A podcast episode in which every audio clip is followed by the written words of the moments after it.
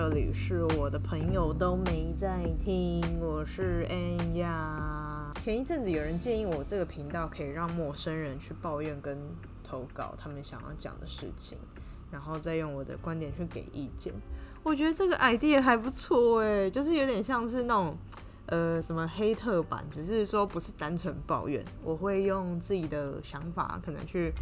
帮你们呃解析一些观点呐，但是当然就是这是比较主观的，因为我相信每个人的想法跟意见都不一样。只是我觉得如果你喜欢我的观点，那你说不定可以把你的烦恼告诉我。我觉得这个是还蛮不错的一个想法，因为有时候真的是脑穷，不知道要讲什么。其实我有准备很多种主题。那包含说之前有提到的，可能去年我去菲律宾游学，然后之前去美国打工旅游，或者是跟朋友去很多其他国家玩的一些经验，然后跟好笑的事情，这些其实我都想要分享。但是因为这些回忆对我来说都是很棒的回忆，所以其实我不想要随便讲讲，我想要准备到一个很完整的状态。之下，我再来把这些事情娓娓道来，就是也让大家听了会比较有兴趣这样子。最近啊，我就在环顾，就是我拍的前十二集，就是有没有一些可能大家比较想听的部分。我发现大家比较想听的，好像旅游啊，跟就是工作，然后还有我自己本身的八卦了，大家好像会比较有兴趣。我就想说，好吧，那好像很久没有讲工作，那不然最近来跟大家分享一下最近工作的心得。因为其实在这几个月，我的工作产生很大的变化。我原本来这边是做那个百货的营运长，就是要去管两间百货的一些销售啊，然后人事，那还有去想一些行销活动等等的。就像上次有提到，因为我们店收了嘛，所以我现在要开始去做电商的部分。之后可能也要再去弄一个自由的品牌，那这些都其实还不在呃在计划当中，可是我都还没有开始执行。只有电商是真正就是现在正在做的。那除了电商之外，其实我们在本地的一个大的百货也有一个柜位。那那个柜位前一阵子就刚好发生一些事情，就是反正在十一月二十八的时候，有一个确诊的患者，呃，应该说有一个确诊的病例。被发现说，哦，他大概十一月中后，他有到那个 mall 去逛街，之后就是总理他就开直播说他要关闭那个 mall 这样子，然后所有人都很紧张。那就隔天，他那个膜就直接真的关闭了。他提供免费的筛检，让我们的员工可以去做检测，这样子。通过这件事情，其实就是员工就是人心惶惶嘛，因为柬埔寨他他们是一个很容易被煽动的一个民族。就比如说，你知道这个消息说，呃，有一个确诊的病患在里面走，然后他们就会想说，会不会是今天我服务过的那个客人？然后或者是是不是哪一天那个客人感觉怪怪的，是不是他？他们就是很容易造成一些恐慌，然后他们也不确定这些。话的真实性跟来源到底是什么？Anyway，反正他们就是很害怕这件事情。但是做完检测之后，那个百货又正常开放。结果其中一个员工就说他没有办法来继续 support 上班。然后我就说，因为我们的这个柜位是到十二月底截止，呃，十二月底我们就要就是 remove 掉了，所以。他能不能 support 我们到十二月底？他说没有办法，因为他们的家人都很害怕，怕感染这样子。然后他他家的人不准他出门，然后我就满头问号。我心里想说，你都几岁了，人家不准你出门就不准你出门嘛。而且因为我我会这样怀疑，不是因为呃，就是我是很野蛮那种人，不是，是他平常的作为就不像是一个他会被家长束缚住的孩子，所以我觉得这怀疑是很合理的。反正他就是说他不能来上班，这样子早班就少一个人，我就要再想办法找一个人去补。那我就跟怡用说，因为其实我不是很想要待到十二月底。你看你这一波爆发之后，其实你百货的人流一定会没有，就是没有人会再赶来这个百货了。那我就跟怡用说，我们可不可以提早结束这个合约？他们又说没有办法，因为你们当初就是签到十二月底。然后我就说，可是你们这样开，你们也没有人流啊。他们就回复我说，我知道现在这个状况是非常时期，但是我们要 help each other，我们要互相帮忙去 build，就是民众们的 confidence。然后我心里想说，为什么我要帮你？那是你家的事情吧？而且你看他们超他们超奇怪的，就是通常一个，比如说你这家店，你有确诊的病患来过，你照理说你这家店就是要关个十五天，就是你自己这家店你要隔离。可是这么大一间的百货。它十二月二十九号到十二月二号是关闭的，可是它在十二月三号就直接开起来了，所以它就是很临时的通知我们，就是说哦，十二月三号可以去上班喽，这样子。然后我就觉得啊，就是你们不是应该要就是关个十五天吗？而且你们这么大一间百货，人流这么多，你们才不是应该要就是最首当其冲要做这件事情的吗？所以就很多人怀疑是说，是不是日本的那个大使馆在跟柬埔寨的政府施压这样子？因为你关了，你就没有办法赚钱。可是我好奇的是，你这样开起来，大家也不会敢去啊。好，反正就是他就是说我们要一起 build confidence 嘛。我就想说，哦，就是我也没有很赞同他的话，但是因为合约的问题，如果我违约，我要再罚五千块美金，就是很不划算。我就说，那你帮我找一个 freelancer 这样子。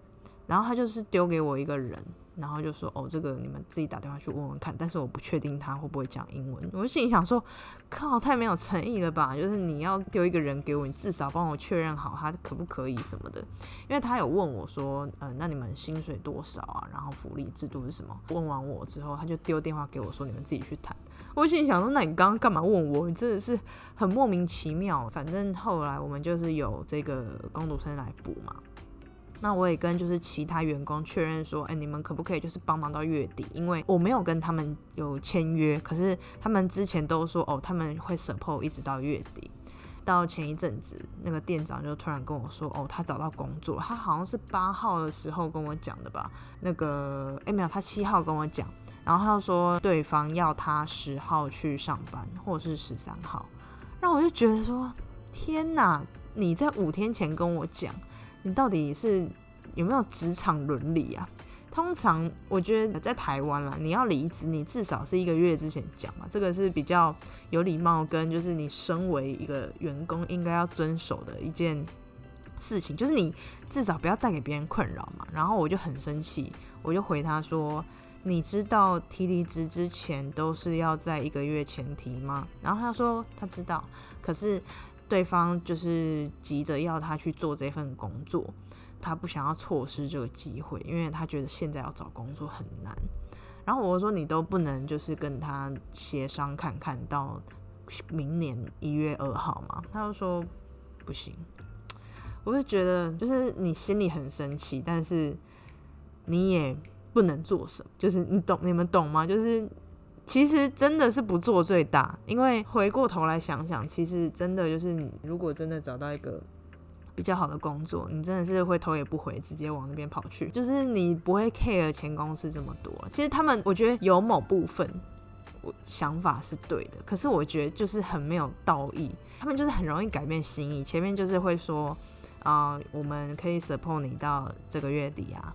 又会突然跟你说：“哦，我找到工作，五天后我就做到五天后这样子。”然后我会觉得：“哦，天哪，就是真的是那个气发不出来耶！”哦，提出来那个人是店长，这才是我觉得最没礼貌的事情。他也好歹也做个两年了，然后他也当到店长。照理说，你在这种事情上面，你应该是比较就是要知道说这种事情该怎么处理的。你也不是第一次出来工作，可是居然却发生这种事，我会觉得天哪，就是。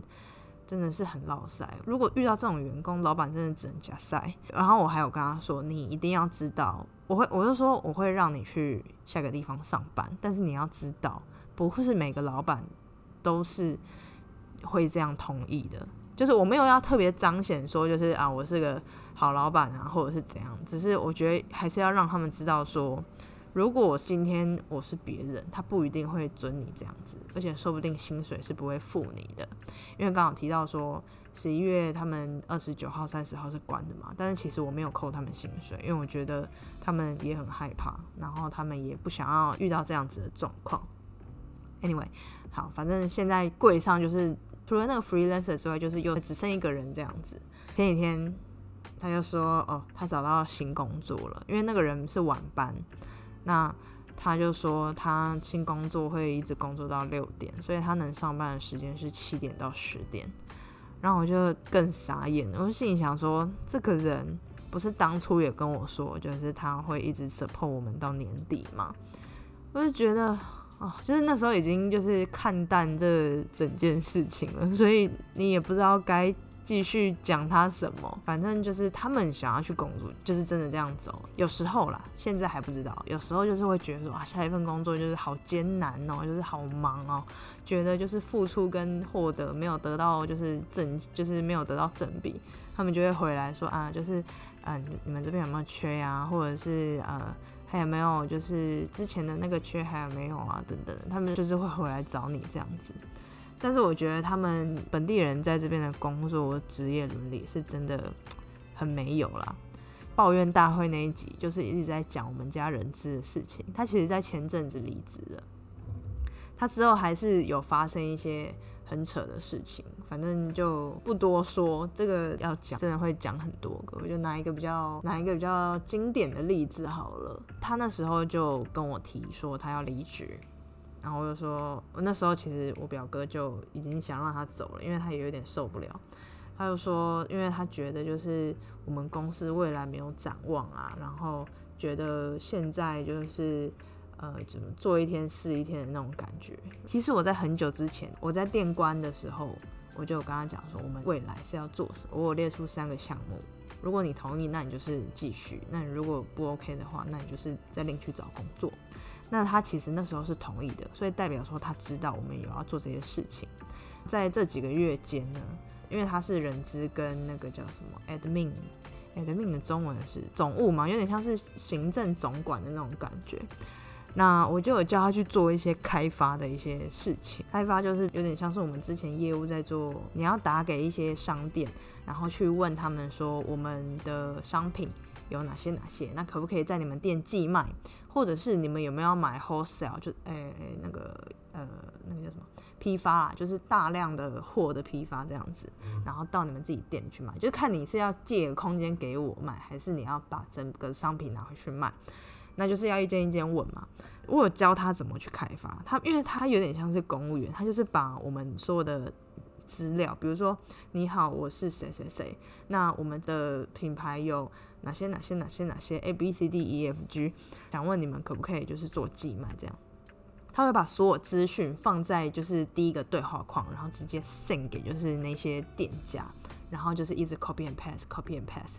然后我超级看不下去，我是说你这个东西你不能一开始企企图意图就那么强，这些东西是要用聊天聊出来的，你就是只给人家 yes 跟 no 的回复选项而已，你没有。让他更深入了解，因为你这个你打出去，别人就说哦我不需要，不然就是我有兴趣，就这样子而已。就是你怎么会只给对方 yes 或 no 这种选择嘛？反正他们对这种东西都很没有概念了。我也跟他讲说之后我们要弄电商啊什么的，然后他就又跟我说他觉得未来没有展望。重点是我觉得他很好笑，是他就提完离职嘛，我说好啊，那你就是做到几号几号，然后他就说。那你的下一步是什么？我说你已经要走了，你没有需要知道吧？你不是说没有展望吗？他又说哦，我只是想要知道一下。我说你觉得没有展望，那就是这样子吧。呃，后来我还是有跟他讲说我们要做电商这一块。他要说哦，他觉得就是这一块现在很难做，就是因为已经有一些就是比较大的。品牌他们有做起来，然后他们网站架的很好啊，然后巴拉巴拉巴拉巴拉，他觉得就是我现在要做，就是会做不起来，我觉得有点不爽，因为他的那个感觉就是他在唱衰我的意思。然后我就说，所以你觉得这件事情很难，你就不做了吗？他说对，因为这个是没有未来的一个 business。然后我就心里觉得，哇操，这边人真的太屌了。我就说那没关系。我就是不想要再跟你多讲了，就那就是你的价值观了，我无法改变你什么。你既然要这样想，那你就这样想吧。我觉得，我觉得我再解释再多也没有用。我就说，如果你觉得这个很难，你就不做了。那你真的是什么事情都做不了。我就讲这一句，然后我就再也不讲话了，因为我觉得无法沟通，太太令人就是傻眼了啦。反正后来他走了，其实我也松一口气，因为我觉得他。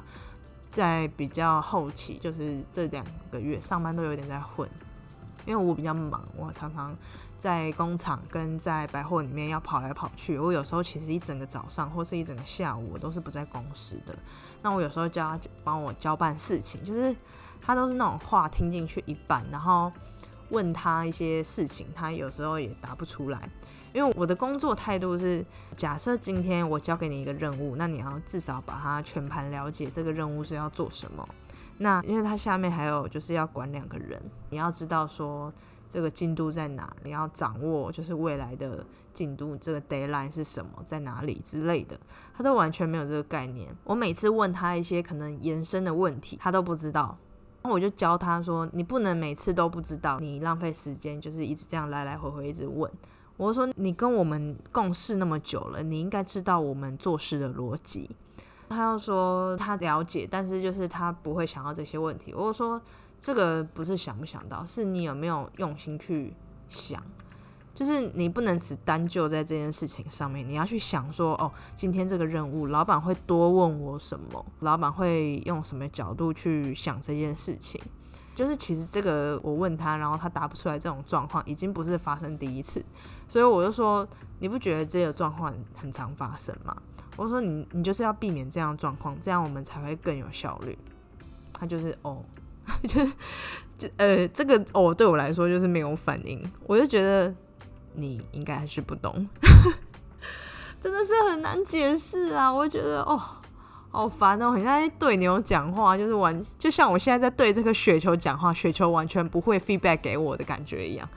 反正我觉得跟他们就是很难沟通啊。然后，嗯，我也不想要歧视他们，可是有时候真的觉得，哦天哪，你怎么会这么笨？就是我，我不想要用笨这个字来形容他们，但是真的就是蠢到不行。可是还是会有一些很聪明的人，就像我之前讲的，只是他们真的是可能那那那一趴吧，就是我完全就是遇不到这种人。我觉得这也是跟薪水还有资历有关，因为像我们找的人，大部分都是工人，工人他们大部分都是没有上过大学，或者是他也没有也没有念过高中，或者是他们根本就没有念过书的。他们在听力跟写字上面，就那个字丑就算了，那个真的是。有时候就连本地人自己交办事情，他们自己也还会做错。当然不能怪他们没受教育或者什么的，可是他们在做事情的一些态度上面真的是很不 OK。我刚刚讲到说，其实我很不想用笨或者是蠢来形容这些人，可是有时候真的你很难不往这个方面去想。这个就是一个我觉得是很大的文化冲击。但没有办法，你既然我选择在这边工作，我就要接受这件事情，然后想办法改变自己的态度。虽然不能说妥协就妥协，可是至少要让就是这些可能为我们工作的人知道我们要求的是什么。因为我表哥就已经有一些就是他底下的人，他因为跟着很久了嘛，所以他们都大概知道说老板的工作思维或者是老板做事的方式是什么，代表说这些人是可以被驯化的。那当然，就是我觉得每个人特质不一样，像刚好提到的，也是薪水的问题。因为像比如说，我有遇过那些很高薪的人嘛，呃，那些就是谈吐比较得意的人，但是他们通常都是在政府部门或者是柬埔寨这边的十大企业上班，所以其实我们平常是接触不到这些人的。那即使接触得到，可能也不一定可以合作。那所以说，我们接触的就只能是他们。整个社会结构的中下阶层的人，我觉得有这些想法，就是真的没有办法。我真的不想歧视他们，可是有时候就是会被他们气到不行，有有有苦难言呢。我觉得这是最近的一个心情啊。刚好提到说他们工作伦理的部分，然后还有就是会不会举一反三的部分，但是。这都是个人立场啊，我觉得是个人经验，它不代表就是所有在这边的人的一些意见。当然啊，会遇到认识一些台湾人，然后也会抱怨可能跟本地员工交手的那种经验。我觉得大家遇到的事情其实都差不多的，因为其实我们就是只能遇遇得到那些比较中下阶级的人，所以其实他们会发生的状况其实都大同小异。那我们就只能从彼此就是台湾人的那种生活圈，就是互取暖这样子，然后偶尔就是出来抱怨一下，我觉得这个就够了。可是我觉得工作伦理这个真的没有办法，他们没有工作伦理的话，我们老板真的是只能假塞，因为就像刚刚提到的，不做最大，他们完全就是没有那种感情依附在这份工作上面。对他们来说，他拿五百块就是做五百块的事，拿三百块就是做三百块的事情。那你叫他多做，或者是做多做一些不一样的啊，抽掉一些可能之前做的，然后多做一些不一样，他们就觉得那个是 extra 的事情，所以你就会让老板觉得说靠腰嘞，就是你做事做事情一样多，只是不一样，凭什么要求加薪？这种事情就是层出不穷啦。我觉得第一年遇到这些事情算是。还蛮幸运的啦，要往正面想，很幸运可以遇到这件事情，让整个耐心的水平值变得非常之高。